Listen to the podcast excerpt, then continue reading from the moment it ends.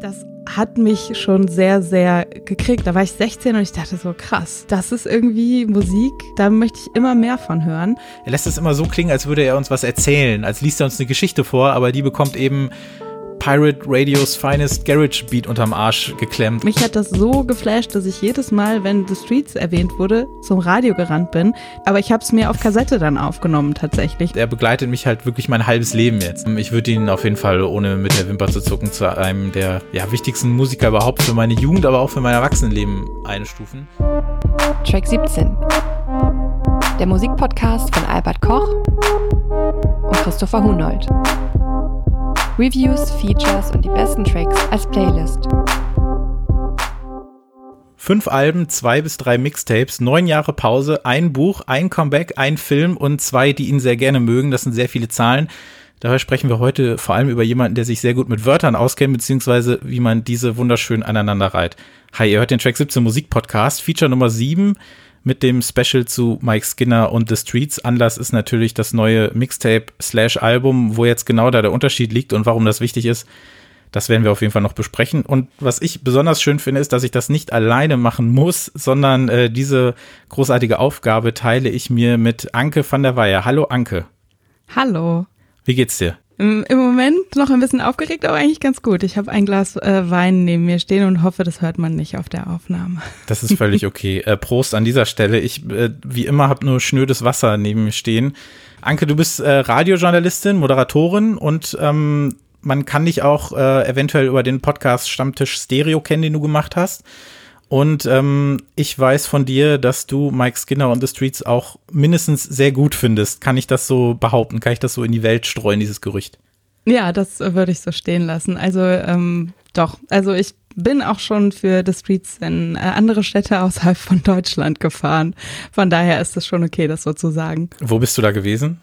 Äh, in Amsterdam, aber ähm, ehrlich gesagt nur, weil ich keine Tickets mehr damals bekommen hatte für die Comeback-Shows in London. Genau, wollte ich gerade fragen. Das war dann äh, 2018, 2019 so? Ja, genau. Also ich glaube 2000, na, ich weiß nicht, ob ich glaube 2018 war es, aber ich bin mir nicht total sicher. Es war Ja. auf jeden Fall auf dieser ersten kleineren. Ja, das war 18, ja. Da habe ich leider auch nichts gekriegt. Ich habe zu dem Zeitpunkt in Hamburg gewohnt und hatte überlegt, das irgendwie in Berlin mitzunehmen, aber keine Chance. Aber äh, 19 hat's geklappt. Das kann man ja vielleicht ein bisschen vorweggreifen. Über Live hätte ich eh äh, nachher nochmal mit dir gesprochen. Aber ich habe ihn auch nur einmal tatsächlich live gesehen und das letztes Jahr. Ähm, ich habe nämlich damals, als er 2011 dann aufgehört hat, auch wirklich gedacht, das ist es jetzt gewesen und ich habe meine letzte Chance äh, verbaselt. Er war ja 2011 sein letztes Konzert, glaube ich, insgesamt oder nur in Deutschland, weiß nicht, war er beim Melt Festival. Und das wurde ja dann auch noch übertragen und dann saß ich wirklich vorm Fernsehen und habe gedacht, so verdammt, warum stehe ich da nicht? Das war jetzt die letzte Chance, Mike Skinner live zu sehen. Aber gut, äh, Schnitt acht Jahre später stehe ich in Köln äh, in der ersten Reihe und ähm, lass mich da von ihm äh, besingen, wie auch immer man das äh, nennen Da soll. habe ich, äh, was die Konzerterfahrung angeht, äh, dir ein bisschen was voraus. Ich kann nicht mehr erzählen, wie oft ich The Streets schon Echt? live gesehen habe. Ja, tatsächlich. Ähm, können, ich weiß nicht, ob wir es gleich währenddessen erzählen oder ob ich jetzt schon ein bisschen davon erzählen Du darfst soll. gerne auch jetzt schon was erzählen, wenn du möchtest. Wann Ja, hast du ihn denn also zum tats- ersten Mal gesehen? Tatsächlich habe ich ihn zum ersten Mal gesehen. Das habe ich äh, eben sogar noch nachgeguckt. Ich habe mir ein paar Notizen gemacht. Ähm, ich habe ihn das erste Mal gesehen, ich glaube 2004. Ja, Das war zum zweiten. Album zu Ja. Grand Don't Come For Free. ja. Da war ich gerade 18 geworden und äh, da habe ich äh, Tickets ähm, für ein Radiokonzert äh, mit ihm gewonnen in einem ganz kleinen Theater in Wuppertal. Das war so das erste Konzert, was ich von ihm gesehen habe. Und ähm, danach habe ich ihn ähm, im Gebäude 9 nochmal gesehen, kurz bevor das dritte Album rausgekommen ist, diverse Male in Köln und auf Festivals in Belgien. Ich war tatsächlich auch bei dem ähm, Melt-Festival, was du gerade erwähnt Hm. hattest. Und äh, genau, dann war ja diese lange Pause und dann habe ich für diese London-Konzerte keine Tickets mehr bekommen bei der Comeback-Tour, aber dann bin ich nach Amsterdam gefahren und dann war ich nochmal in Wiesbaden. Und das war es vorerst. Das war's, ja. Also ich glaube, damit hast du ähm, de deine Qualifikation äh, für diese Ausgabe nochmal unter Beweis gestellt. Ähm, ja, aber es hat bei mir irgendwie nie so richtig funktioniert. Also ich ich kann auch gar nicht mehr so genau sagen, woran es liegt, weil es gibt natürlich auch bei mir irgendwie ähm, Bands, also bei mir war es zum Beispiel äh, Block Party, die ich damals, ähm, also die ich weit, also was heißt weit in den zweistelligen Bereich, aber auf jeden Fall auch schon damals im zweistelligen Bereich irgendwie live gesehen habe und sonst wohin gefahren bin, aber irgendwie hat's irgendwie hat's äh, bei Max Skinner nie so geklappt, weiß ich auch nicht so genau. Jetzt haben wir schon ein bisschen mit dem eigentlichen Thema angefangen und äh, so einen kleinen Teaser geliefert, aber ähm, was noch fehlt, ist, ähm, das äh, verlangt die Chronistenpflicht, die Frage, die ich sonst auch äh, dem guten Albert immer stelle. Und zwar, was hast du denn zuletzt gehört? Ich habe äh, zuletzt, äh, ich habe zuletzt angefangen, muss man fast sagen, mal die Orsons zu hören. Ähm, ich bin bei denen ehrlich gesagt teilweise so ein bisschen nie so reingekommen, weil die mir immer zu quatschig waren. Ich habe die auch schon mal interviewt auf Festivals und so und das war auch alles okay. Und die Musik hat mich auch entertained, aber ähm, das war jetzt nicht so, was ich so außerhalb von Festivalkonzerten, ehrlich gesagt, konsumiert habe. Aber ähm, die letzten Sachen, die von denen rausgekommen sind, äh, vor allen Dingen äh, Love Locks und Oi Oi Europa, ist jetzt am 26. Juni rausgekommen.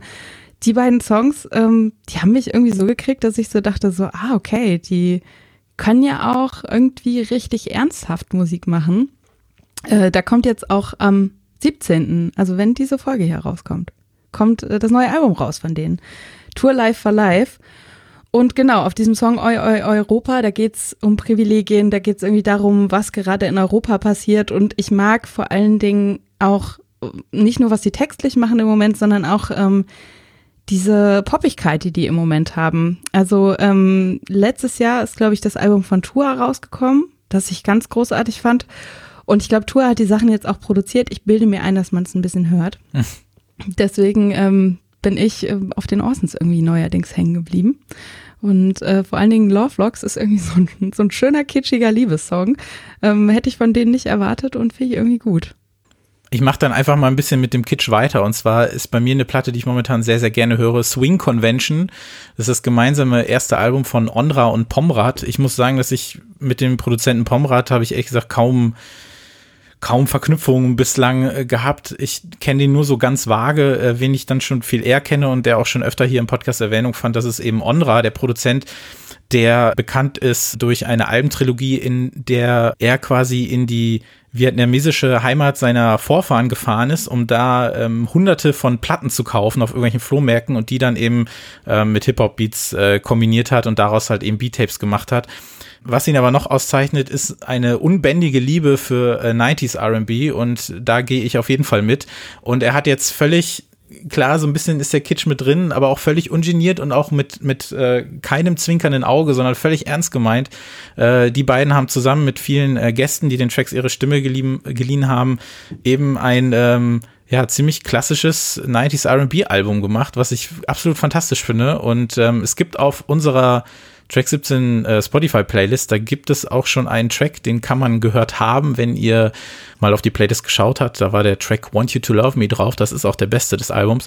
Aber das höre ich in letzter Zeit wieder öfter und das kann ich wirklich nur äh, sehr empfehlen, weil ich habe irgendwie das Gefühl, über dieses Album wird in keinster Weise berichtet, was es definitiv nicht verdient hat. Deswegen möchte ich das nochmal an dieser Stelle kurz empfehlen. Swing Convention von Onra und Pomrad, die nennen sich dann OXP.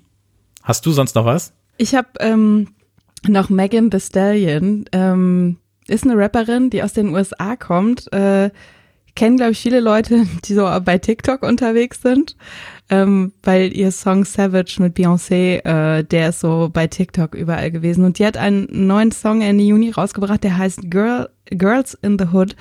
Und äh, für diesen Song hat sie sich den äh, Easy E-Song aus den 80ern, Boys in the Hood, genommen. Mhm. Und diesen Song quasi einmal auf links gezogen, ne, bei Easy E da geht's irgendwie um House-Slappen und um so diesen, sag ich jetzt mal, üblichen misogynen Männlichkeitskram im Hip-Hop. Und Megan Thee Stallion rappt jetzt quasi darüber, dass sie der Pimp ist. Und es geht einfach sehr, sehr viel auch um ihre Art der Selbstermächtigung als Frau im Rap. Und ich muss sagen, also mir gefällt der Song an sich sowieso schon. Also da an dem alten Beat aus den 80ern ist auch gar nicht so viel gemacht worden. Das klingt jetzt irgendwie alles ein bisschen polierter. Der Song ist auch nur noch ein äh, Drittel so lang, weil wir ja irgendwie alle keine ja. Aufmerksamkeit mehr haben oder so, keine Ahnung.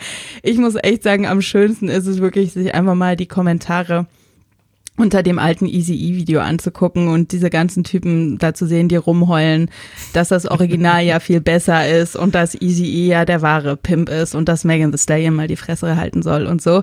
Und ähm, das ist sehr, sehr viel äh, fragile Männlichkeit, die man sich da angucken kann. Deswegen ähm, empfehle ich Girls in the Hood zu hören und sich die Kommentare bei Boys in the Hood durchzulesen.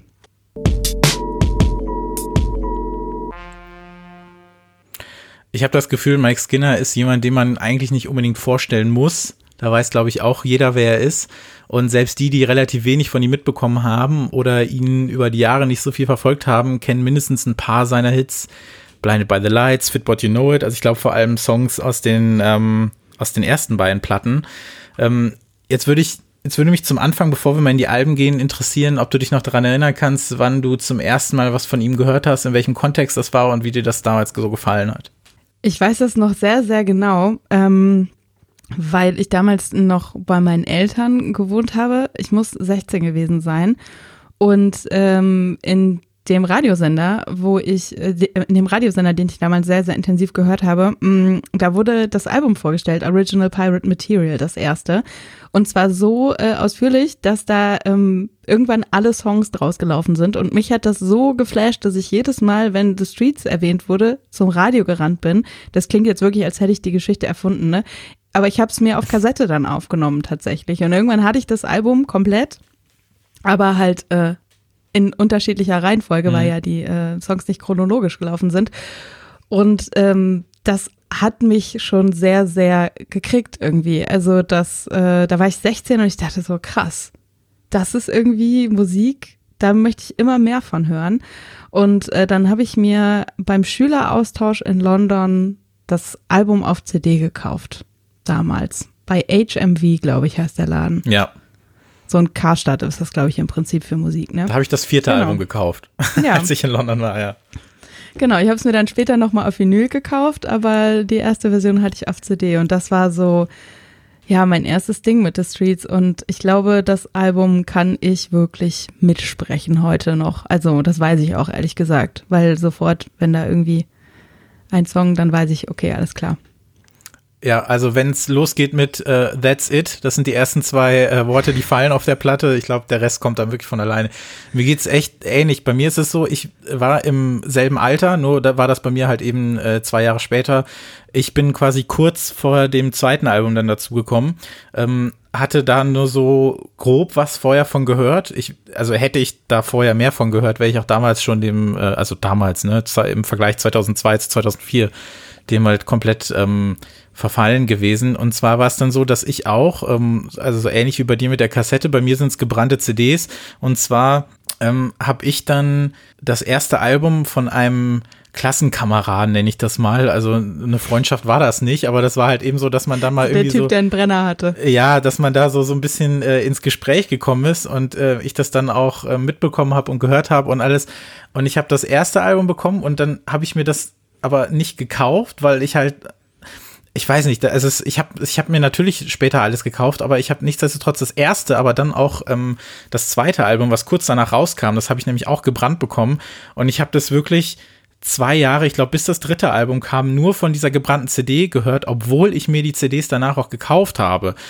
Und was mich dann völlig schockiert hat, ist da, das ist dann eigentlich äh, Thema vom zweiten Album gleich, aber bei dem, zum Beispiel bei zwei Tracks, einer davon ist äh, Get Out of My House, ähm, da fehlten äh, ich glaube, zehn Sekunden oder sowas. Und ich war völlig, ich fand das so, also es ist natürlich banal, weil diese ersten zehn Sekunden des Tracks, die sagen jetzt nicht so viel aus.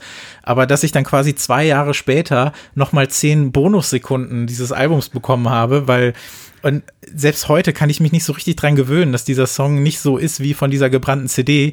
Das heißt, du hast dich äh, so ein bisschen gefühlt wie so ein Hund, bei dem man das Körbchen woanders hingestellt hat plötzlich. so, so ein bisschen, ja.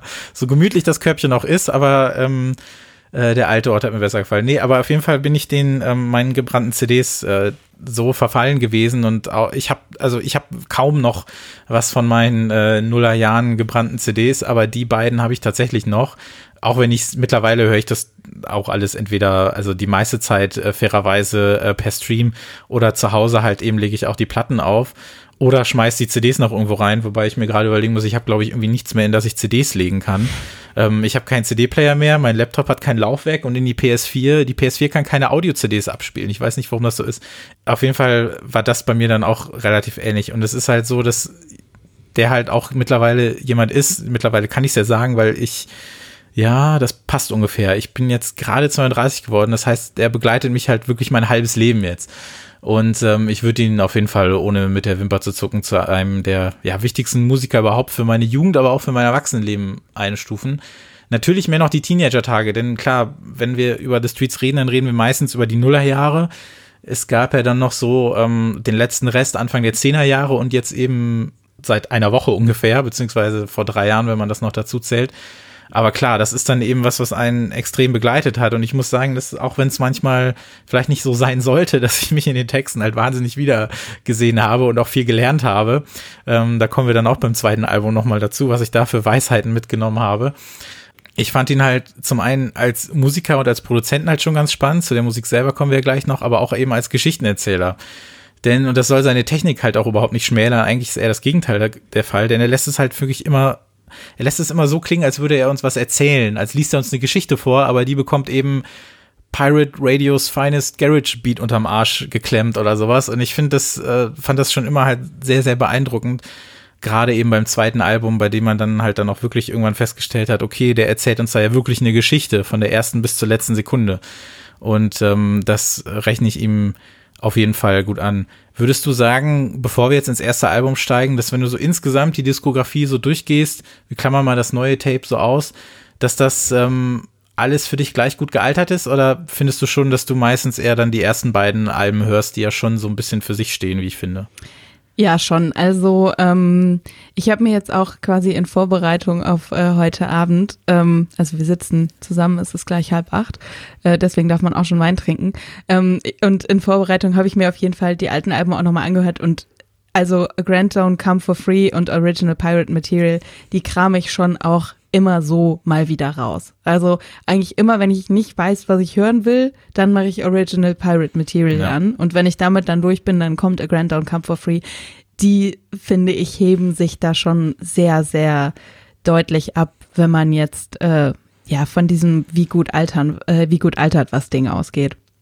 Ja, ich finde auch, obwohl ja die Alben eigentlich bis 2011, sage ich mal, die kamen ja alle im sehr braven Zwei-Jahres-Rhythmus raus, aber trotzdem habe ich immer das Gefühl gehabt, zwischen Grant und ähm, Hardest Way, dass da so ein, dass, also ein Bruch ist vielleicht das falsche Wort, aber es hat sich, ich glaube, in der Situation halt wirklich viel geändert und das hat man auch so rausgehört, so dass auch in meinem Kopf immer so ist, okay, die ersten beiden und dann die zweiten drei Alben.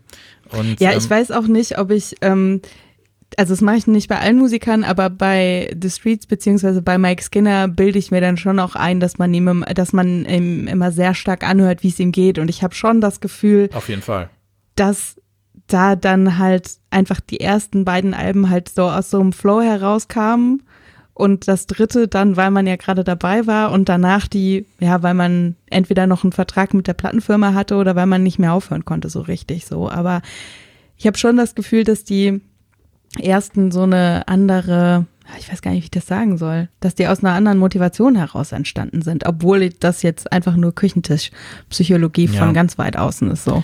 Ich glaube, also was definitiv stimmt, ist, glaube ich, dass, ähm, und das hat er auch damals wirklich gesagt, dass er beim dritten Album, er kann nicht mehr über die gleichen Sachen rappen wie früher. Er kann nicht mehr über die gleichen Sachen reden wie früher. Ähm, es würde ihm zum Beispiel niemand mehr abkaufen, wenn er 1000 Pfund äh, verliert, dass das äh, plötzlich das große Drama ist, äh, weil dann holt er sich einfach die nächsten 1000 ähm, oder verkauft seine Uhr oder so.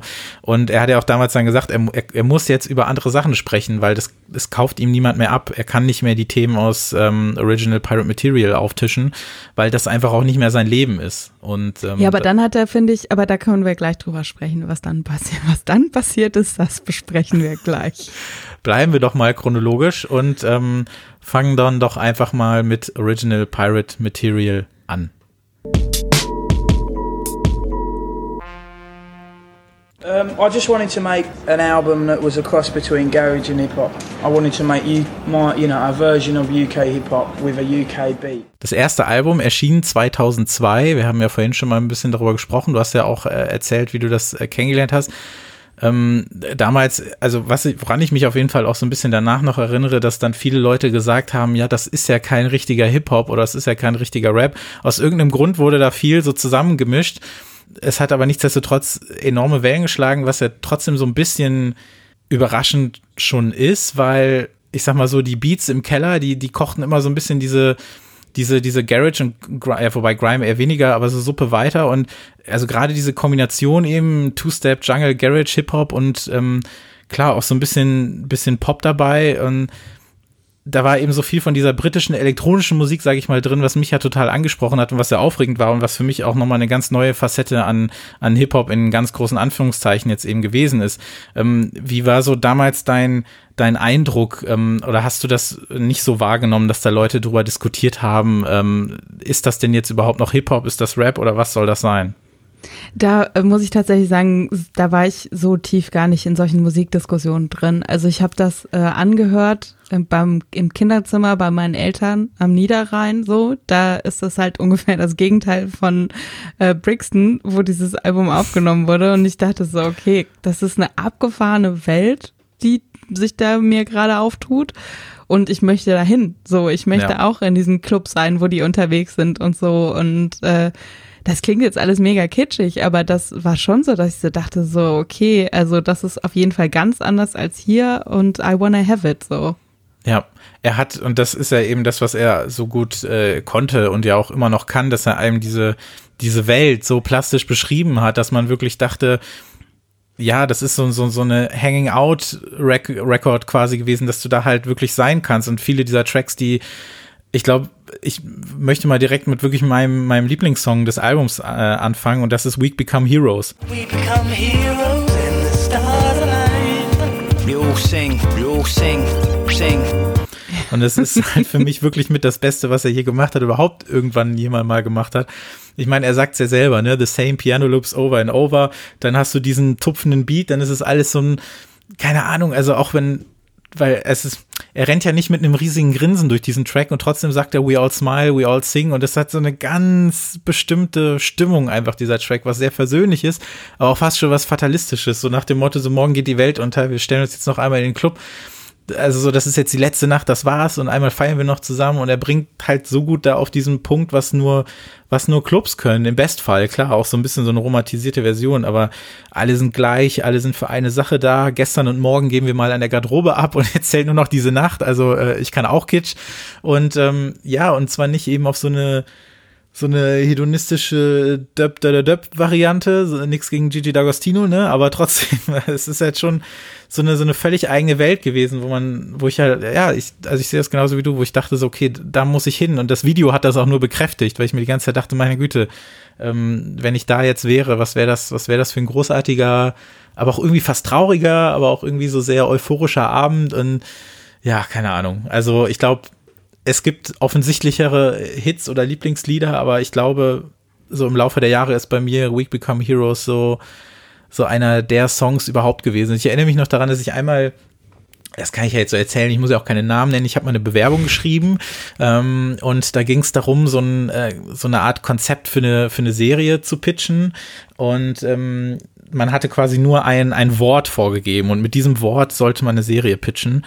Und ähm, für mich war dieser dieses Wort der Name eines Clubs und für, ich habe dann so ein Intro geschrieben, wo halt dann immer Week Become Heroes läuft, äh, wo dann so schön die Credits drin laufen, weil für mich halt ähm, dieser Song so ein bisschen äh, festgehalten hat, worum es so in dieser Serie gehen sollte.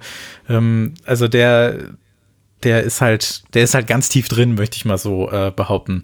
Was ist denn ähm, dein großer Favorit, wenn es den überhaupt gibt? Ich muss tatsächlich mich anschließen. Also ich bin auch total bei ähm, Week Become Heroes. Ich habe damit keine Serie gepitcht, aber ähm, ich habe mal Week Become Heroes Then the Stars Align auf ein Bild im Kunstunterricht geschrieben, mm. als ich meine ganz pathetische Phase hatte, wahrscheinlich so in der elften Klasse oder so. Ja, ich bin total auch bei diesem Song, weil der irgendwie, also ich glaube, das ist auch tatsächlich so eine Stimmung, mit die, diese Clubstimmung, dieses, man kommt aus, man geht aus der Tür raus und plötzlich ist hell und du denkst ja so, ach scheiße, jetzt muss ich den Walk of Shame machen, so.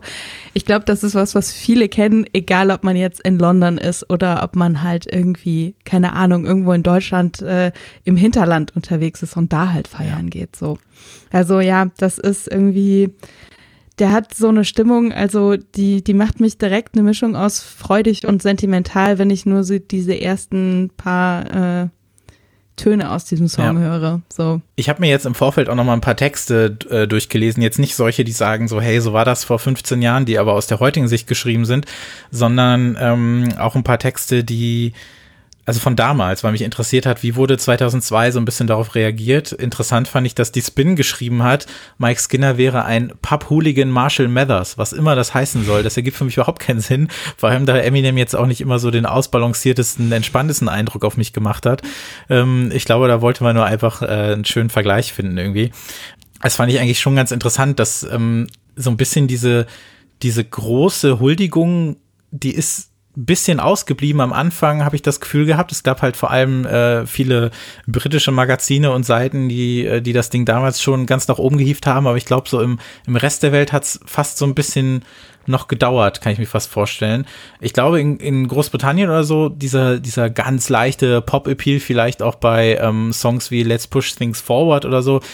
Ich glaube, dass das so ein bisschen die, die Zeit war, aber auch in der Leute so ein bisschen, für die das, das so ein bisschen zugänglicher wurde. Ich will ihn jetzt auf keinen Fall mit Craig David vergleichen, aber vielleicht weißt du trotzdem, was ich meine, wenn ich sage, mhm. dass er war ja damals, war ja ein ziemlicher Star Anfang der Nullerjahre auch im UK und äh, man muss ihm ja wirklich lassen, dass halt viele dieser, dieser Two-Step-Geschichten in so einer, in so einer Pop-Version bei Craig David eigentlich ganz gut funktioniert haben. Und ich habe immer ja, so ein bisschen, ich habe immer so ein bisschen das Gefühl gehabt, dass, ähm, dass da auch so ein bisschen die richtige Zeit für gewesen ist. Also ich glaube, dass Grime fand halt immer mehr so in den Hinterhöfen oder im Keller statt oder so. Ich glaube, selbst Leute wie, selbst Leute wie, wie Wiley oder sowas, das war ja dann echt nochmal eine ganz andere Geschichte. Und das, dass Mike Skinner da so einen, so, einen, so einen guten Mittelweg gefunden hat, ohne den aber wirklich zu suchen, sondern ich glaube, dass er halt wirklich sehr, ähm, sehr natürlich irgendwie gekommen ist. Ja, ich meine, es wäre ja auch ein bisschen komisch gewesen, wenn er da so als weißer Dude aus dem Schlafzimmer einen auf äh, schwarzen Grime-Typen macht. So, das wäre ja auch einfach würde ich jetzt mal sagen, nicht ehrlich gewesen, so, ne? Ich weiß nicht, also ich möchte das jetzt auch nicht mit Seinfeld vergleichen, aber bei Seinfeld hat man ja auch immer gesagt, the show about nothing. Und trotzdem ist natürlich viel passiert, weil sich viel aus diesen Figuren ergeben hat. Und ich glaube, bei ihm war das auch so. Es hat sich halt, es ist vielleicht nicht wirklich viel passiert. Er hat immer wieder gesagt, wie langweilig seine Jugend war und dass man sich wirklich immer selber suchen musste, was man tun kann, weil, weil einem einfach nichts angeboten wurde. Aber wenn du daraus dann so eine Kunst machst, ist das, das muss man ihm, glaube ich, wirklich hoch anrechnen. Und das, das hat er wirklich super gemacht. Ich glaube, also über ein paar andere Tracks würde ich ganz gerne nochmal sprechen. Und zwar ähm, It's Too Late ist, glaube ich, so, so ein Song, der sich bei mir auch im Laufe der Zeit erst so ein bisschen äh, zu, zu, zum Favoriten herauskristallisiert hat. Weil ich war am Anfang auf jeden Fall immer bei Let's Push Things Forward, was ja auch wirklich ein, ein endless quotable Track ist, sage ich mal. Und auch wenn man sich schon dieses Video anguckt und man sich so merkwürdig mitbewegen möchte und alles, das ist ja auch, also ich kann da auch nur jetzt von mir sprechen, aber ich habe sowas halt, glaube ich, wirklich vorher noch nicht gehört. Ich glaube, das ist auch oft der Opener zu den Konzerten, wenn ich mich nicht total vertue. Ja, warte, ich drehe mich mal kurz um, weil meine Setlist aus Köln hängt hier hinten an der Wand. Nee, turn, mit Turn the Page fing's an. Dann Ach, kam Let's Push Things Forward. ja, nee, ich, mit Turn the Page geht ja auch das Album los, glaube ich. Ne? Ich bin übrigens ganz schlecht, was Songtitel angeht. Ich ähm, sage das jetzt schon mal als Disclaimer. Ich habe mir viel aufgeschrieben, aber kann sein, dass ich zwischendurch auch mal, äh, ja, nee. Ich muss sagen, bei Original Pirate Material ich hoffe, ich grätsch dir nicht rein. Alles gut. Ich äh, finde auch, das hat ein wahnsinnig großartiges Coverfoto. Ja, darüber wollte ich auch noch das sprechen. Sehr gut. Das ist wirklich ein Foto, was ich mir, ähm, ich habe tatsächlich äh, heute überlegt, ob man das wohl auch als Fotografie irgendwie kaufen kann. Das hat nämlich eine deutsche Fotografin genau. gemacht. Ruth, ich weiß nicht, ob sie Les oder Lies heißt, Ruth Lies Luxemburg oder Ruth Les Luxemburg. Und äh, die hat äh, das Kestrel House in East London fotografiert mhm. und das ist irgendwie dieses Foto, also dieses Albumcover, das ist einfach wirklich richtig, richtig großartig, finde ich. Ja, ich, ich liebe es auch total, weil man, dieses Cover sagt einem halt wirklich schon viel über die Musik, so nach dem Motto, weil es so aussieht, als könnte in, in jeder Wohnung, in der gerade Licht brennt, ein Original Pirate Material gerade produziert werden. Ich finde, das sagt das so ein bisschen aus. So dieses, dieses große, eigentlich fast nichtssagende Haus. Vor allem, ich habe äh, ich hab das auch gerade offen und ich habe gerade auch eine ganz normale Fotografie davon offen, wie das so bei Tag aussieht. Es ist natürlich stinklangweilig, aber ihre, mhm. ihre Aufgabe oder sage ich mal, ihre Motivation war ja quasi eben, das andere daran zu zeigen. Also, ähm, was es daran eben Spannendes zu sehen gibt. Und das hat sie finde ich, total auf den Punkt gebracht. Ich finde das ein großartiges Cover. Ich mag auch das Cover des zweiten Albums natürlich. Es hat ja eine ähnliche Lichtstimmung, sag ich mal, aber ich finde dieses, dieses Haus, das sagt so viel aus und klar, da kann man auch wieder viel äh, überinterpretieren oder so, aber ich finde schon, dass man da so ein bisschen so ein bisschen mitbekommt, ähm, worum es hier so ein bisschen geht. Die Dame hat auch das, ähm, wir haben ja vorhin einmal kurz über Blockparty gesprochen, das zweite Blockparty-Album mhm. Weekend in the City, das ist auch ein Bild von ihr. Das ist äh, leider das Beste an dem Album, aber ähm, das, äh, das Coverfoto hat auch sie gemacht. Ähm, und ähm, glaube ich auch sofort. Also wenn man mal äh, Fotografie sammeln möchte und Popkultur interessiert ist, dann äh, Ruth Lees Luxemburg anfangen zu sammeln. Kann sich wahrscheinlich aber leider nicht leisten. Ich befürchte es ja. Etwas, was man auch auf dem, auf dem Album äh, dann zum ersten Mal gesehen hat, wobei zum ersten Mal wahrscheinlich dann auf einer, auf einer 7-Inch oder 12-Inch, die vorher kam, ist das berühmte Feuerzeug äh, von The Streets, was ja so ein bisschen sein, sein, äh, sein äh, ja, ikonisches äh, Symbol im Laufe der Zeit gewesen ist. Hast du so da ein Ding zu Hause? Ja ja, nee, habe ich nicht. Und ich muss leider sagen, warum so ein hässliches Logo, ey? Das ist wirklich, ich weiß nicht, das ist irgendwie, das sind doch diese, äh, die haben doch so einen Namen, wie heißen die denn nochmal, diese Feuerzeuge? Das hm. sind doch diese, fällt mir jetzt gerade nicht ein. Mir auch nicht. Die, äh, die äh, werden ja auch immer als Merch dann verkauft und so und ich muss, ich, ich weiß nicht, dieses Feuerzeug, das ist irgendwie, Nee, also das ist vielleicht wirklich das Einzige, wenn ich mich nochmal hinsetzen würde, 2002, dann würde ich sagen, hier, Mike, Feuerzeug lassen wir mal. Irgendwas anderes finden wir noch. Ich weiß es nicht. Wie findest du es dann im Vergleich auf dem äh, neuesten Albumcover? Da hat's ja so, es hat ja so eine kleine Transformation äh, miterlebt, ne? Es hat ja jetzt ein bisschen, äh, ist ja im Wert gestiegen, wenn man sich jetzt ja, das Cover des neuen Mixtapes anguckt. Ja, es ist so ein bisschen abgeglammt worden. Ja. Ähm, da gab es ja auch diesen Instagram-Filter, ne, wo man sich das Ding an der Kette irgendwie umhängen konnte. Das habe so. ich nicht und, mitbekommen, verdammt. Ja, man muss sagen, ey, immerhin, er bleibt sich treu, so was das angeht, alles cool. Ähm, ich weiß nicht, irgendwie, ja, aber ich muss auch nicht, ich muss, ich, manche Sachen muss ich auch einfach nur akzeptieren und ziemlich gut finden. Bevor wir gleich in das äh, zweite Album gehen und da kommt, äh, da müssen wir dann über die ganz große Frage sprechen, die äh, Fanscharen äh, nämlich spaltet, welches ist das Bessere von den beiden Alben. Ich möchte heute auf jeden Fall eine definitive Antwort darauf hören. ähm, möchte ich aber noch ganz kurz auf etwas eingehen, was bei diesem Album schon kommt und beim zweiten Album dann natürlich nochmal auf die Spitze getrieben wird. Und zwar, dass ich finde, dass äh, gerade an Anfang Anfangstagen äh, Mike Skinner ähm, perfekt darin war, ein Album Closer zu schreiben. Weil ich ja. finde, äh, Stay mhm. Positive auf Original Pirate Material, das ist, finde ich, also das fasst nicht unbedingt das, äh, nicht unbedingt zusammen, was du da vorher gehört hast, aber es gibt dieser, ja fast schon epischen Geschichte. Ich meine, das Album geht eine Dreiviertelstunde, das ist jetzt nicht übermäßig lang, aber du hast so viel erlebt, du warst in so vielen Kneipen, du saßt auf so vielen Sofas rum, du hast so viel erlebt, irgendwelche Beziehungskisten erlebt und was auch immer. Und dann hörst du am Ende diesen, diesen Track, der irgendwie, ja, fast schon atypisch für den Rest ist, aber ich finde das so großartig. Und auch auf dem, auf dem zweiten Album, da reden wir gleich nochmal drüber, was Empty Cans angeht, was finde ich einfach nur großartig ist, nicht nur vom Konzept her, sondern eben auch musikalisch, aber ich finde, das sollte hier nochmal gewürdigt werden, dass er das auf jeden Fall äh, total raus hatte, vielleicht mit äh, TE im Klammern am Ende, aber auf jeden Fall zu dem Zeitpunkt äh, war er da unschlagbar, oder? Ja, total. Also ähm, wir reden übrigens fast eine halbe Stunde und sind noch beim äh, ersten Album. Nur mal so für zwischendurch. Ja, Aber ich glaube, ich bin mir Tempo. sehr sicher, dass bei den späteren Alben, ja, dass wir da nee, äh, eh kürzer ja, drüber reden. Deswegen finde ich nee. das gar nicht so schlimm. Nee, ähm, nee, was wollte ich sagen? Ja, also bin ich auch total bei dir. Also da kommt ja dann, äh, ne, so im letzten Drittel kommt dann nochmal Week Become Heroes, da geht's dann nochmal irgendwie ein bisschen bergauf und man geht irgendwie mit so einem ein bisschen einer bedrückten Stimmung raus, so einer bedrückten Melancholie, aber man ist jetzt auch nicht so total runtergezogen irgendwie, finde ich.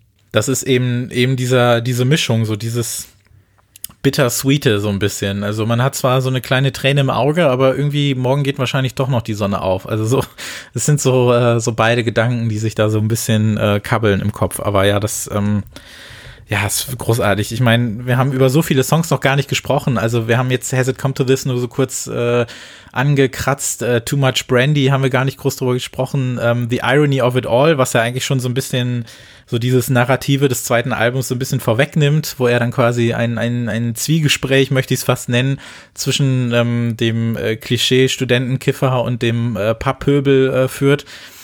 Also ich glaube, dass ich kann mir nicht vorstellen, dass jemand, äh, der oder die diesen Podcast hört, das Album noch nicht gehört hat.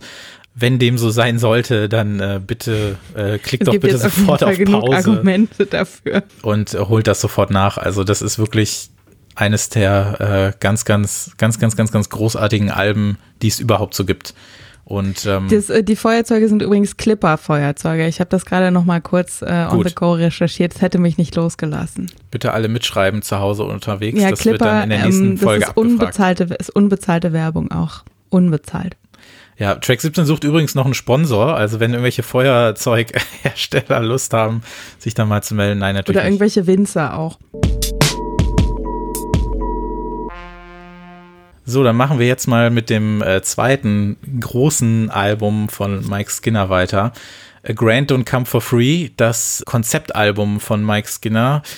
Möchtest du einmal kurz äh, skizzieren, worum es in diesem Album geht? Es geht, äh, korrigiere mich, wenn ich falsch liege, um eine Beziehung. Und zwar von sich kennenlernen über Chaos bis zusammenziehen, über sich trennen und am Ende ganz traurig darüber sein. Und äh, Zwischendurch verliert äh, Mike Skinner 1000 Euro und versucht sie äh, wiederzubekommen, aber kriegt es nicht so richtig hin. Nee, er kriegt es nicht so richtig hin. Es sei denn, man äh, blättert am Ende im letzten Song auf eine andere Seite, dann kriegt er das natürlich sehr wohl hin. Ich finde, das hast du eigentlich ganz gut zusammengefasst. Ich glaube, diese, diese 1000 Pfund Geschichte und diese also ich glaube, dass das alles sowieso so ein bisschen miteinander verzahnt ist. Ich habe das mal ganz kurz hier nochmal aufgeschrieben. Also der äh, Protagonist, gehen wir mal davon aus, dass es Mike Skinner ist, äh, verliert. Der wird nämlich nicht namentlich genannt. Richtig, äh, verliert 1000 angesparte Pfund und hat Stress wegen seines kaputten Fernsehers. Die Rechnung für die Reparatur soll ja bezahlt werden. Um sich abzulenken, geht er auf ein Date mit Simone. Er geht zum Sportwetten, um das Geld reinzuholen, betont aber natürlich jederzeit, dass er jederzeit aufhören könnte. Das wissen wir ja. Er geht feiern, um sich abzulenken, wird aber von Simone versetzt, zieht anschließend bei ihr ein und könnte glücklicher kaum sein, nur um im nächsten Song wieder rausgeschmissen zu werden.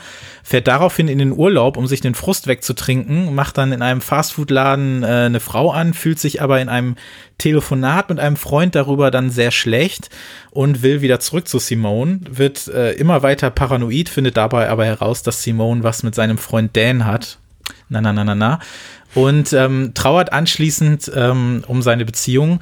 Und ganz am Ende gibt es dann eben ein zweigeteiltes Ende. Und ich finde, wir können gerne mit dem Ende dieses Albums eben anfangen, weil wir ja gerade erst über die Album Closer gesprochen haben. Und zwar, ähm, je nachdem, für welches Ende man sich entscheidet. Man hört ja beide in diesen acht Minuten. Einmal gibt es großen Stress mit dem äh, TV-Reparateur und in dem anderen Ende wird alles dann doch wieder gut und er findet das Geld im Fernseher und man findet heraus, dass der Fernseher nur deshalb kaputt war, weil diese 1000 Pfund sich äh, hinten in dem Fernseher versteckt haben. Ich finde, das ist eine großartige Idee, das so zu machen und vor allem das am Ende auch so aufzulösen mit diesen zwei unterschiedlichen Enden. Und ich gestehe jetzt hier mal was. Ich habe dass das ein Konzeptalbum war, habe ich zwar an sich gewusst. Ich finde nach wie vor, dass das Album auch völlig unabhängig davon äh, voneinander funktioniert. Also man muss es nicht in diesem Sequencing hören. Man muss auch nicht immer darauf achten, wo jetzt Dan und Simone vorkommen und was auch immer und wann die 1000 Pfund erwähnt werden. Das zieht sich ja so ein bisschen durch. Ich finde, das funktioniert auch für sich.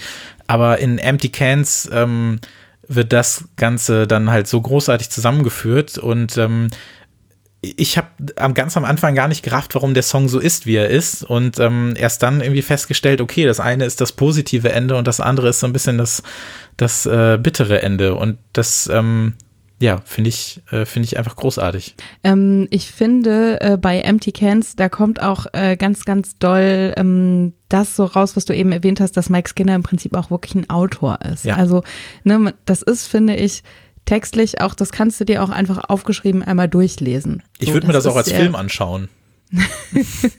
Vor allen Dingen, wenn er nachher in den Fernseher greift und die 1000 Euro rauskommen. Das ist dann so eine, so eine Netflix-Geschichte hier, dass du halt dir dann entscheiden kannst, äh, gibt es jetzt ein gutes Ende oder gibt es jetzt ein schlechtes Ende oder so. Ja, ob man die äh, rote oder die blaue Taste auf äh, Ja, der genau. Fernsehtastatur drückt. Ich hatte vor kurzem die wirklich äh, großartige Ehre und ähm, also ich hatte die Ehre, Mike Skinner zu interviewen jetzt für das neue Mixtape. Ich äh, habe mit ihm eine halbe Stunde telefoniert. Dazu werden wir auch später nochmal kommen. Einer seiner Pläne oder einer seiner Gründe, warum er ja überhaupt wieder da ist, ist ja, dass er einen Film drehen möchte. Und ähm, dann habe ich ihn eben auch gefragt, weil er jetzt mittlerweile in diesem ganzen Skriptschreiben so drin ist, ob denn dieses Album äh, damals schon so ein kleiner Auslöser dafür gewesen ist oder wie er an die Sache rangegangen ist. Und dann hat er auch auf jeden Fall betont, ähm, dass er dieses Album quasi wie ein Drehbuch geschrieben hat und dass die Songs dann quasi so mehr oder weniger von alleine gekommen sind, weil er ja dann wusste, wie ist die Stimmung zu diesem Teil in der Geschichte und dass er sich dann quasi also von der thematischen Ecke dahin genähert hat. Ich kann mir vorstellen, dass es oft auch andersrum ist, dass du dir dann irgendwelche äh, Beats zusammenhaust oder dass du irgendwie anders anfängst und sagst so, ja, okay, so grob könnte es darum gehen, aber da ist er ja komplett vom Inhaltlichen an die Songs rangegangen und das ähm, finde ich hört man auch total raus. Ja, ich glaube auch tatsächlich, dass der sich auch ähm, mit Leuten hingesetzt hat, um mal zu gucken, ob er auch wirklich Geschichten, also Songgeschichten erzählen kann und nicht nur ich erzähle, also in Anführungszeichen nicht nur, ähm, ich erzähle aus meinem Alltag Sachen und dass er da im Prinzip ausprobiert hat, okay, kann ich eigentlich auch Storytelling? Ja. Und turns out, ja, er kann ziemlich gut Storytelling. Ja, sehr gut sogar, ja, auf jeden Fall. Also heutzutage würde man das, glaube ich, wirklich so aufziehen, dass man zu so einem Album dann so ein, so ein es würde so ein Visual-Album nochmal geben, wo das Ganze dann irgendwie nacherzählt wird. Weil in den offiziellen Musikvideos, sage ich mal, wird das ja schon so ein bisschen angedeutet. Also in dem Video zu äh, Fit But You Know It, da ähm, sieht man ja auch die Urlaubsfotos ähm, die, über die er ja eigentlich dann in Such a Twat redet und so weiter und ähm, in Blinded by the Lights, ich weiß gar nicht, taucht, nee, Simone ist ja gar nicht da in dem Song, ne? Weiß nicht genau. Ähm, aber so ein bisschen ähm, äh, taucht das ja da auch schon wieder auf. Und ähm, darüber möchte ich aber nochmal ganz, äh, ganz kurz nur reden, dass ich auch die Musikvideos, die sind jetzt nicht unglaublich spektakulär, aber ich finde, sie haben mir eigentlich immer sehr, sehr gut gefallen. Und ich glaube, glaube gerade Blinded by the Lights, was ja so einer der bekanntesten Songs auch von ihm ist, was mich fast schon so ein bisschen wundert, er hat ein großartiges Video gekriegt, weil da auf jeden Fall visualisiert wird, wie er von Sekunde zu Sekunde ähm, so den Boden unter den Füßen verliert. Ähm, vielleicht nicht unbedingt in Bezug auf äh, den, den Text im, in Relation zu dem Album, aber insgesamt finde ich, ist das auf jeden Fall, ist das auf jeden Fall sehr, sehr gut gelungen, ja. Lieblingssong bei dir auf dem Album? Welcher darf sein? Also ich bin tatsächlich äh, bei Empty Cans und bei Blinded by the Lights. Mhm. Wobei zwischendurch auch immer ähm, äh, hier Could Well Be In nochmal so durchblitzt. Ja. Also das ist so. Und natürlich, ey, wenn Fit But You Know It irgendwo läuft, dann fängt man auch an rumzuspringen, so. Wobei Klar. ich den dann auch irgendwann einmal zu oft in der Indie-Disco gehört hatte. Aber ähm, ja, also irgendwie bin ich bei Blinded by the Lights und bei Empty Cans. also Blinded by the Lights ist vielleicht auch wirklich dann so ein bisschen äh, eine offensichtlichere Wahl, wie es vielleicht Week Become Heroes beim ersten Album nicht war, aber da muss ich halt auf jeden Fall zustimmen, weil das für mich der äh, wirklich äh, erste richtig, richtig, richtig große Lieblingssong auch von ihm dann gewesen ist, was, was diese Phase so angeht.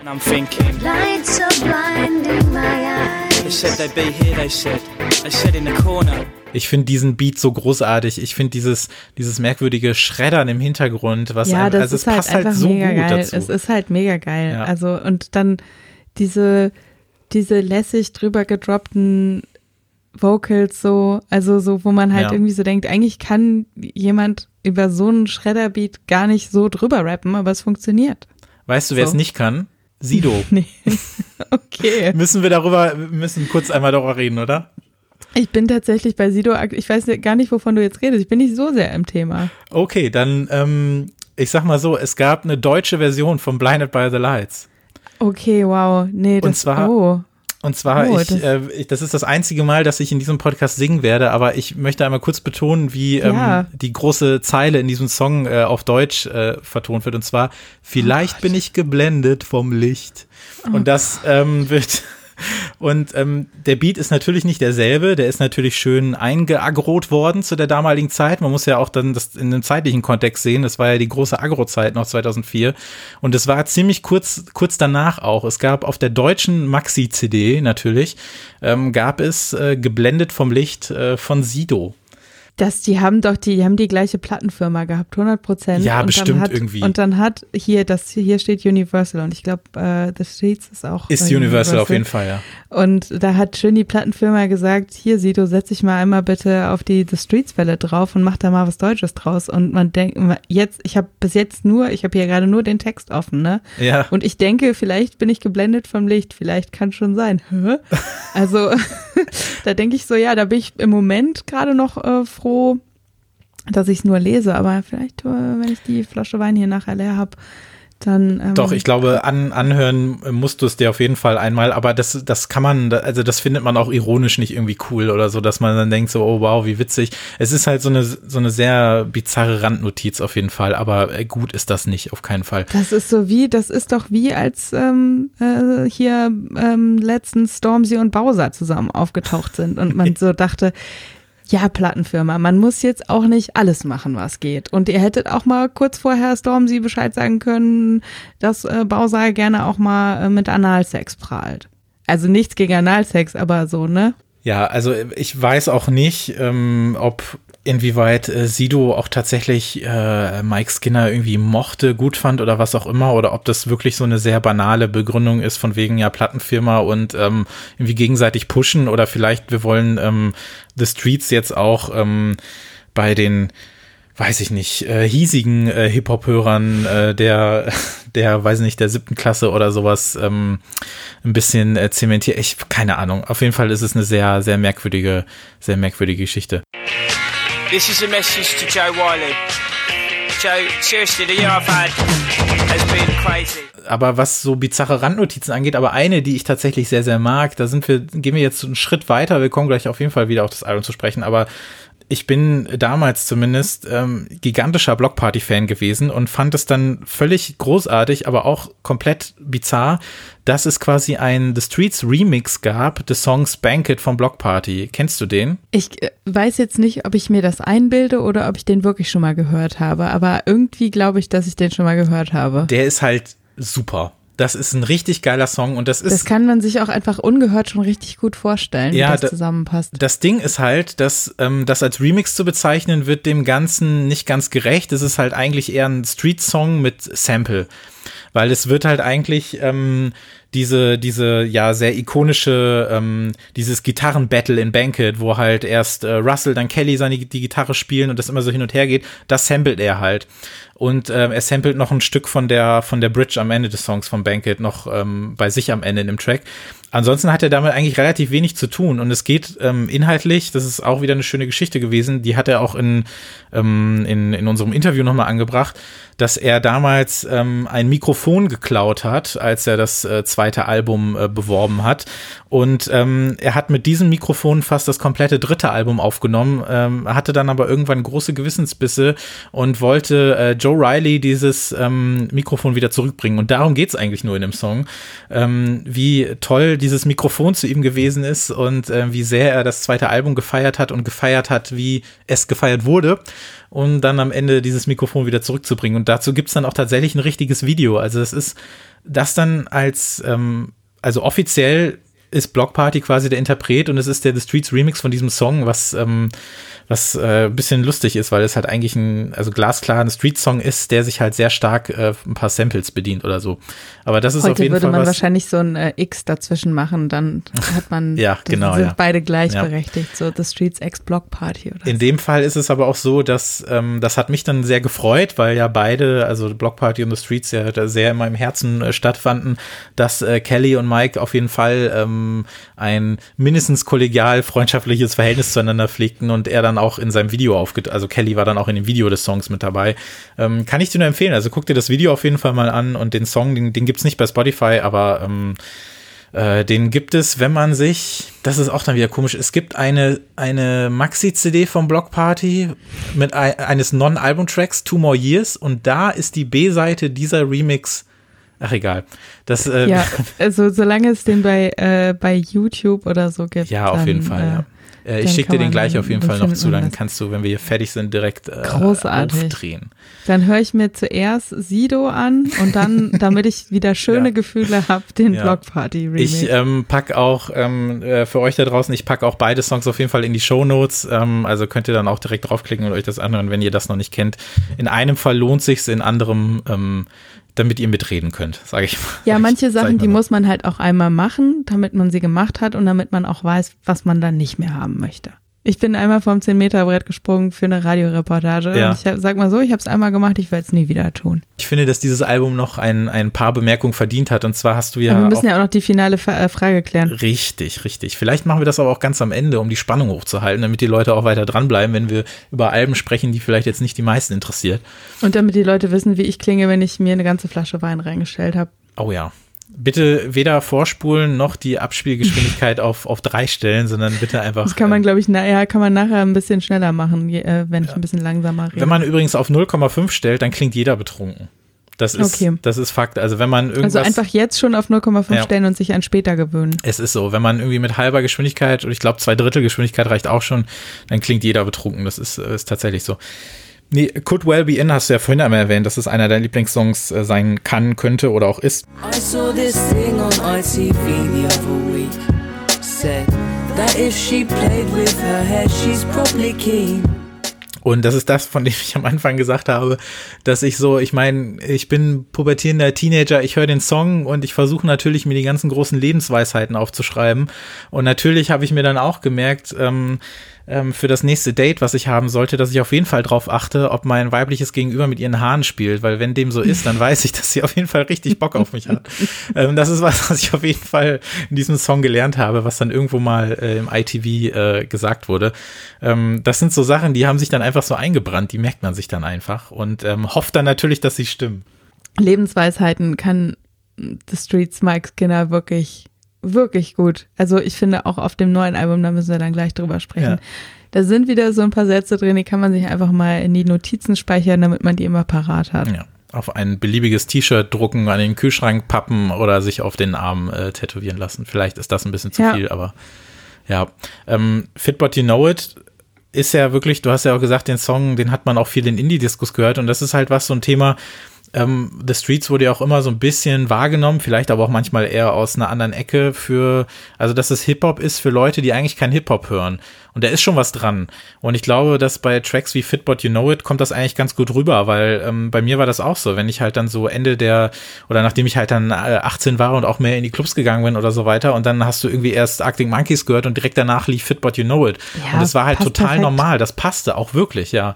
Und ähm, da hättest du jetzt nicht ein, ähm, weiß ich nicht, ein Has It Come to This spielen können oder sowas, aber äh, Fit But You Know It passte da wirklich rein, weil klar, du hast ja so eine, so eine Art von Gitarre, sage ich mal, da drin. Du hast diesen stampfigen Beat und es ist ja schon sehr, es hat ja schon dieses, dieses äh, Mitgeh-Grölige fast schon in einer, in einer sehr positiven Art natürlich. Aber das fand ich dann schon interessant und das ähm, ist ja auch was, was er selber betont. Ähm, ich habe ihn auch darauf angesprochen, weil er das halt selber mal in einem Interview gesagt hat, dass er sagt, dass er vielleicht die die Indie-Meute, wie auch immer, dass er die am Anfang mehr beeinflusst hat als andere Rapper. Und ähm, er hat das dann tatsächlich auch an dem Beispiel der Arctic Monkeys festgehalten. Er hat nämlich gesagt, ähm, dass ähm, wenn er sich dann jemand wie Alex Turner anhört, auch zu der Zeit und ein bisschen später, dass er da sehr viel von sich drin sieht und hört. Ähm, auf die Idee wäre ich vielleicht gar nicht so unbedingt gekommen. Er wird das wahrscheinlich ein bisschen besser beobachtet haben oder kann das beurteilen. Aber dass sich halt viele so ein bisschen was von ihm abgeguckt haben, die aber eigentlich in Bands gespielt haben und dass diese dass diese ähm, Hip-Hop-Geschichte, dass das halt erst bei einer späteren Generation angefangen hat. Das sagt er nämlich jetzt, dass jetzt viele, die anfangen, dass die quasi zurückblicken und den Anfang seiner Karriere, das liegt ja jetzt dann eben auch schon bei 20 Jahre zurück, was total krass ist. Oh Gott, ey, Ähm, jetzt fühle ich mich alt. Ja, ähm, dass sich jetzt vielleicht ein paar Leute darauf beziehen, weil eben viel wiederkommt und so weiter. Ich weiß nicht, ob du diese, ähm, ob du diese äh, Weiß-Reportagen geguckt hast, die er gedreht hat. Da sind ein paar echt ganz coole dabei. Ähm, die hat er ja quasi auch so ein bisschen als Übung gemacht für, für seine Sachen, die er dann selber drehen möchte. Die hat er dann selber auch umgesetzt, weil er dann auch in Birmingham gewesen ist und eben sich mit jungen Rappern getroffen hat und so ein bisschen gezeigt hat, wie die leben, wie die jetzt arbeiten und so und wie sich das, wie sich quasi so der Start in die Karriere verändert hat im Vergleich ne, von 2002 zu jetzt oder sowas. Weil man auch sagen muss, dass Mike Skinner ja am Anfang schon ziemlich Glück hatte mit seinem Label. Also er war ja von Anfang an eigentlich schon ganz gut vertreten. Aber ähm, das fand ich halt dann auch noch ganz interessant, dass er dann eben gesagt hat, dass zum Zeitpunkt, als er angefangen hat, dass sich da eher so die Indie-Leute was bei ihm abgeguckt haben und erst jetzt so ein bisschen äh, sein Einfluss auf den, auf den UK-Rap und so ähm, zu hören ist. Wenn er das so sagt, dann wird das so sein. Aber ich ich kann, also das. Ähm, da wollen wir eben mal glauben, ne? Ja, gemeint ist das natürlich eher so, dass ähm, ich mir nicht in dem Sinne Gedanken darüber gemacht habe, sondern ähm, das halt spannend finde, dass er das selber so sieht, weil es natürlich eben offensichtlich war, dass damals ähm, gerade bei solchen Songs oder das allgemein dieses Album jetzt gerade das zweite halt viele Leute erreicht hat, die vielleicht sonst gar nicht so Hip-Hop-affin sind. Ja, so, ja, also ich meine, ich kann es mir schon, also ich finde, der Vibe ist ja tatsächlich bei Fit But You Know It gar nicht so weit weg, irgendwie gefühlt von I bet that you look good on the dance floor und so. Also die kann man ja wirklich hintereinander spielen. Es hat, es hat sich auf jeden Fall nie wie ein Fremdkörper angefühlt. Ich fand es auf jeden Fall interessant, dass ich im selben Club äh, irgendwie dann drei Jahre später oder so, da wurde dann noch versucht, was Neueres von ihm zu spielen. Da lief dann Heaven for the Weather. Und klar, da tanze ich natürlich auch zu, aber es war schon ja, ein bisschen weird, dann so zu so einem Gospel-Pop, äh, mhm. sag ich mal, äh, äh, da im Club zu stehen. Ähm, ich meine, es wurde ja so ein bisschen auch noch versucht mit When You Wasn't Famous. Der kam ja, glaube ich, auch irgendwie als Single, ne? Das ja. kam, wurde ja so ein bisschen versucht, da nochmal so einen nachzulegen. Aber ich, ich glaube tatsächlich, so tauglich wie ähm, Fit But You Know It ist es nicht nochmal geworden. Ja. Ich habe den auch irgendwann mal in einer, in einer Kaffeewerbung gesehen. Für so eine ja, für so eine, für so eine absurde Kapselkaffeemaschine, wo ich so dachte, so, okay, da hat aber jemand sehr viel Geld bezahlt. So, weil ich, weil ich auch so dachte, so, okay, whatever. Okay. Also macht es für mich jetzt aber auch nicht schlimmer. Ich fand es nur ein bisschen absurd. Nee. Äh, da, da muss ich gleich mal äh, nachher nochmal im Recherchemodus mal schauen, ob ich das irgendwo finde, ob ich das überhaupt finden will. Aber ähm, das ist nicht so schlimm tatsächlich. Okay. Wir haben es ja vorhin schon mal angesprochen, wir haben so ein bisschen das Gefühl, es gibt die ersten beiden Alben und dann die anderen drei Alben, obwohl es ja gar nicht so ist, dass er nach zwei Alben aufgehört hat und nach acht Jahren kommt dann irgendwie der dritte Teil raus, nachdem keiner gefragt hat. Sondern A Grant und Come for Free war ja ein noch größerer Erfolg als das erste Album und ähm, wieder äh, ziemlich punktgenau zwei Jahre später kam dann der Nachfolger, The Hardest Way to Make an Easy Living, das ja gefühlt erste, in Anführungszeichen, andere Streets-Album, ähm, bei, vor dem er ja oder zu dem er ja auch damals gesagt hat, dass ähm, er sich jetzt irgendwie auch ein bisschen andere Themen suchen muss, weil er kann jetzt nicht mehr über das gleiche äh, rappen oder sprechen oder er ist nicht mehr in der gleichen, in der, im gleichen Status wie noch ein paar Jahre zuvor, sondern er hat ganz schön viel Kohle gemacht und er hat sehr, sehr viele Freiheiten und ähm, jetzt steht das nächste Album an und man hat das natürlich, weil gerade bei Mike Skinner achtet man ja eben sehr auf die Texte, was man ja auch soll, weil er das Ganze ja auch so ein bisschen herausfordert. Und man hat da schon ein bisschen, bisschen gemerkt, dass es da so langsam in eine andere Richtung geht. Ich meine, wie alt war der zu dem Zeitpunkt? 27, 28? Ähm, klang manchmal zehn Jahre älter, manchmal aber auch wieder zehn Jahre jünger, bei so Songs wie uh, When You Wasn't Famous zum Beispiel. Äh, das ist so ein bisschen die Anfang 20 Perspektive und Never Went to Church ist vielleicht so ein bisschen die Ende 30 Perspektive. Ich weiß nicht, ob das irgendwie Sinn ergibt, Anfang, ähm, so ansatzweise. Ähm, wie hast du das Album damals wahrgenommen, als du das zum ersten Mal gehört hast, nachdem äh, Grant und Come for Free natürlich kam und natürlich auch riesengroße Erwartungen gesetzt hat? Ich kann dir tatsächlich nicht mehr sagen, wie ich das in dem Moment gefühlt habe. Ich kann dir nur sagen, wie ich es jetzt, also ich bin ja noch mal einmal durchgegangen bei ihm und ich bin auf jeden Fall auch bei dir, ähm, in dem das das, das gefühlt erste andere Streets-Album ist. Also er fängt ja. irgendwie ab da auf eine manchmal so ein bisschen unangenehme Weise an, finde ich, so sich sehr selber im Bauchnabel rumzupopeln. Also wirklich so Nabelschau galore, so, ne? Irgendwie, ja, also so dieses, man singt darüber, wie man ein erfolgreicher Musiker ist und was man und was das mit einem macht. Und dann hat es halt nicht mehr diesen, ich bin irgendwie ein weißer Dude aus dem Schlafzimmer, Original Pirate Material Vibe, aber irgendwie, ich weiß nicht, also ich finde, das ist gar kein schlechtes Album tatsächlich. Ähm, aber das ist jetzt nicht ein Album, was ehrlich gesagt viel mit mir macht. Also da sind dann auch so Sachen äh, drauf, äh, wie zum Beispiel Memento Mori oder Memento Mori, aber er singt ja Memento Mori, mhm. ähm, was ich so richtig, was ich so richtig nervig catchy finde. Also so, wo ich, äh, wo auch so teilweise die Lyrics so, it's Latin and it says we must all die, was sich dann teilweise fast schon so wie ein Abzählreim fast schon so anfühlt, finde ich. Aber mhm. ähm, also ich finde, es kommt auf jeden Fall der Gospel schon sehr krass durch. Ja, so. klar. Mhm. Also, ne, hier Never Went to Church und sowas. Und ähm, ja, also äh, ich finde das tatsächlich kein schlechtes Album, aber es ist jetzt irgendwie, ja, das ist jetzt nicht ein Album, was irgendwie so ganz tief in meinem Herzen drin ist, ehrlich gesagt. Das ist ein Album, was man lieben kann, wenn man Mike Skinner zuvor schon geliebt hat. Denn das ist das erste Album, bei dem ich mir so oder bei dem ich so beobachtet habe, wenn das jetzt das erste Album wäre, mit dem ich Mike Skinner kennengelernt hätte, dann hätte ich da einige Songs ganz schön cool gefunden, aber es hätte mich insgesamt jetzt auch nicht so umgehauen, dass ich, dass er, also die, diese Rolle, die er quasi in meinem Leben einnimmt, um das Ganze jetzt auch mal äh, ganz, ganz groß zu formulieren, die die kann nur mit den ersten beiden Alben äh, passieren oder eingenommen werden. Und mit dem Album ist es so ein bisschen, das hat sich nicht wie ein Nachklapp angefühlt, aber ja, ich meine, du hast richtig gesagt, äh, wie sich das dann so geändert hat. Andererseits muss man dann vielleicht auch so fair sein und sagen, ähm, in den zwei Jahren, er hat ja immer darüber gerappt und gesprochen, was er so erlebt hat. Und er hat nichts anderes erlebt quasi, als ein erfolgreicher Musiker zu sein. Und ähm, es kam keine, keine anderen Lebenserfahrungen vielleicht dazu. Das heißt, er hatte vielleicht auch also er hatte, ich finde, man merkt das schon, weil er geht ja so ein bisschen in der Familie so zurück. Never Went to Church ist ja ein Song über seinen Vater, ähm, wo er dann so ein bisschen in der eigenen Biografie kramt und alles, was aktuell passiert ist bei ihm im Leben, ist halt, ich bin der Geilste. Und ähm, das, das kommt so ein bisschen schon dabei heraus. Wäre vielleicht interessanter gewesen zu erfahren, wie es gewesen wäre, wenn, wenn das Album noch zwei Jahre gewartet hätte oder es hätte jetzt vier Jahre keins gegeben, ob er dann irgendwie, ja, auch zwei Jahre ohne Tour oder sowas äh, irgendwie rumgeschrieben hätte, um zu schauen. Aber klar, das ist natürlich dann so eine Momentaufnahme die dann eben so zeigt, so da steht er jetzt und ich sitze halt wirklich nicht mehr in meinem ähm, in meiner kleinen Bude, in meinem persönlichen Studio und bastel da was rum und, und trink mir ein und rauch mir ein und zehn Leute kommen vorbei, sondern ähm, ja, ich meine, das, das Cover sagt ja auch schon so ein bisschen, ne? Die Klamotten sind eine andere und er steht nicht mehr vor einer Bushaltestelle, ja, sondern hat jetzt seine eigene steht, Karre, ne? Ja, und er hat aber auch ein Jackett an, wo ich mal sagen muss, also, dass er jetzt heutzutage, dass er heutzutage dazu übergegangen ist, einfach nur plain alles schwarz zu tragen, ja. das äh, macht er auch gut. Und ich, ja, okay, komm, ey, das ist 2006 rausgekommen, ne? Da hat man solche Klamotten, glaube ich, auch einfach getragen, ist auch irgendwie okay. Und ich meine, was man ihm natürlich lassen muss, ist, dass er nix faked, ne? Also, ja. das ist ja, also er singt darüber, was bei ihm passiert. Und ja, also das, äh, ich habe da noch nie so drüber nachgedacht, aber ja klar, auf jeden Fall so, ne, wenn man ihn halt kennt und das dann denkt, ja, okay, nee, dann ist jetzt das quasi der Next Step.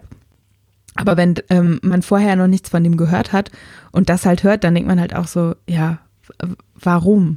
Ich brauche jetzt halt nicht noch einen Typen, der mir erzählt, dass er äh, Cola hat und, und der geilste ist oder so. Da kommt vielleicht dann so ein bisschen mit, weiß ich nicht, also ich habe das so auch nie gesehen, aber man könnte es vielleicht so sehen, dass man so denkt, so ja, man gönnt's ihm ja, man weiß ja, wobei er hat ja auch nie als als armer kleiner Straßenjunge ganz blöd gesagt angefangen oder so, aber nichtsdestotrotz hat sich ja natürlich viel geändert. Er hat ähm, seiner Mama ein Haus gekauft und was weiß ich nicht, was alles.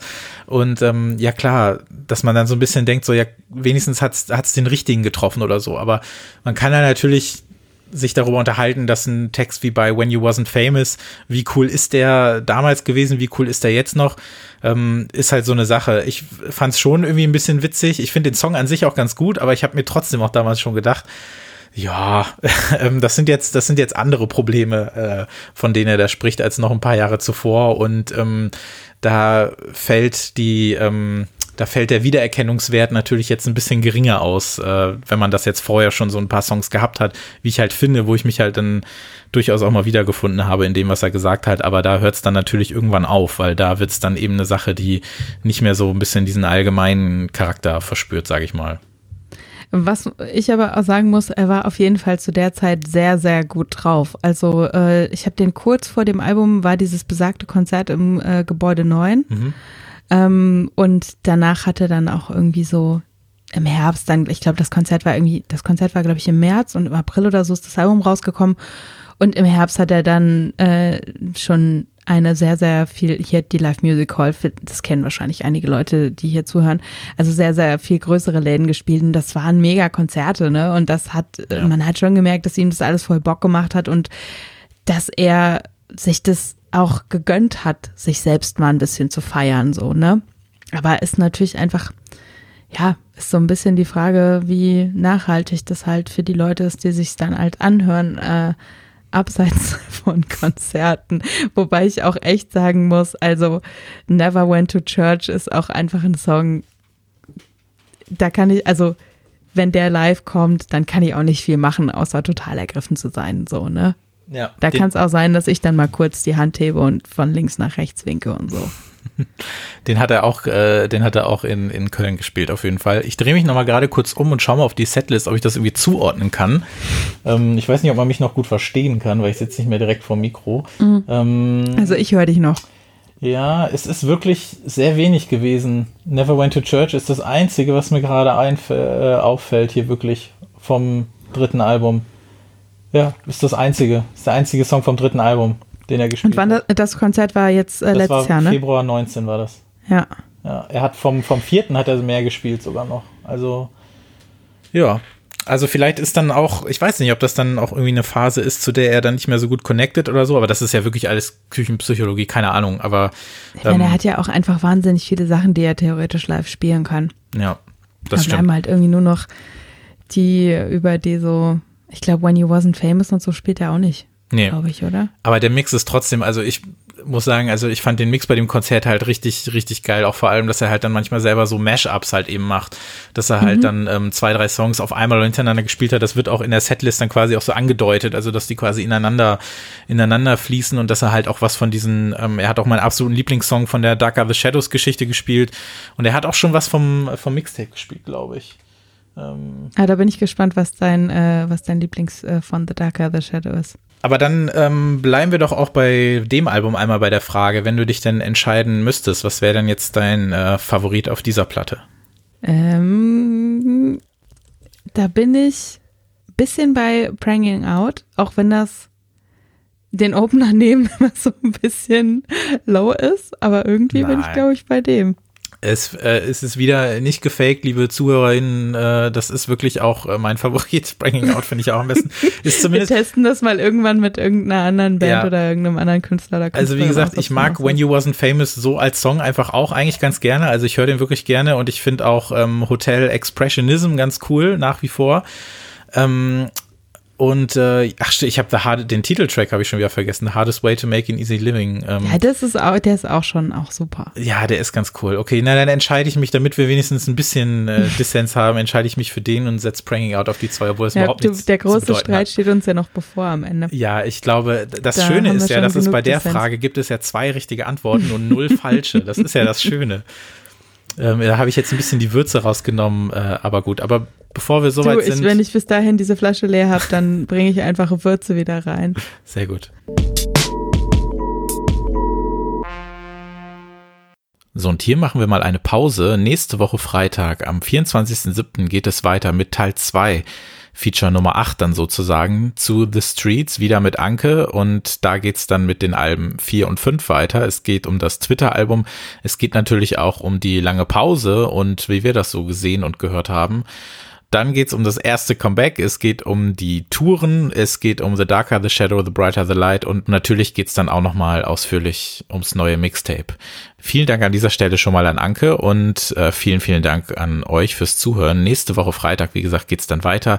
Teil 2 zum Feature The Streets und bis nächste Woche.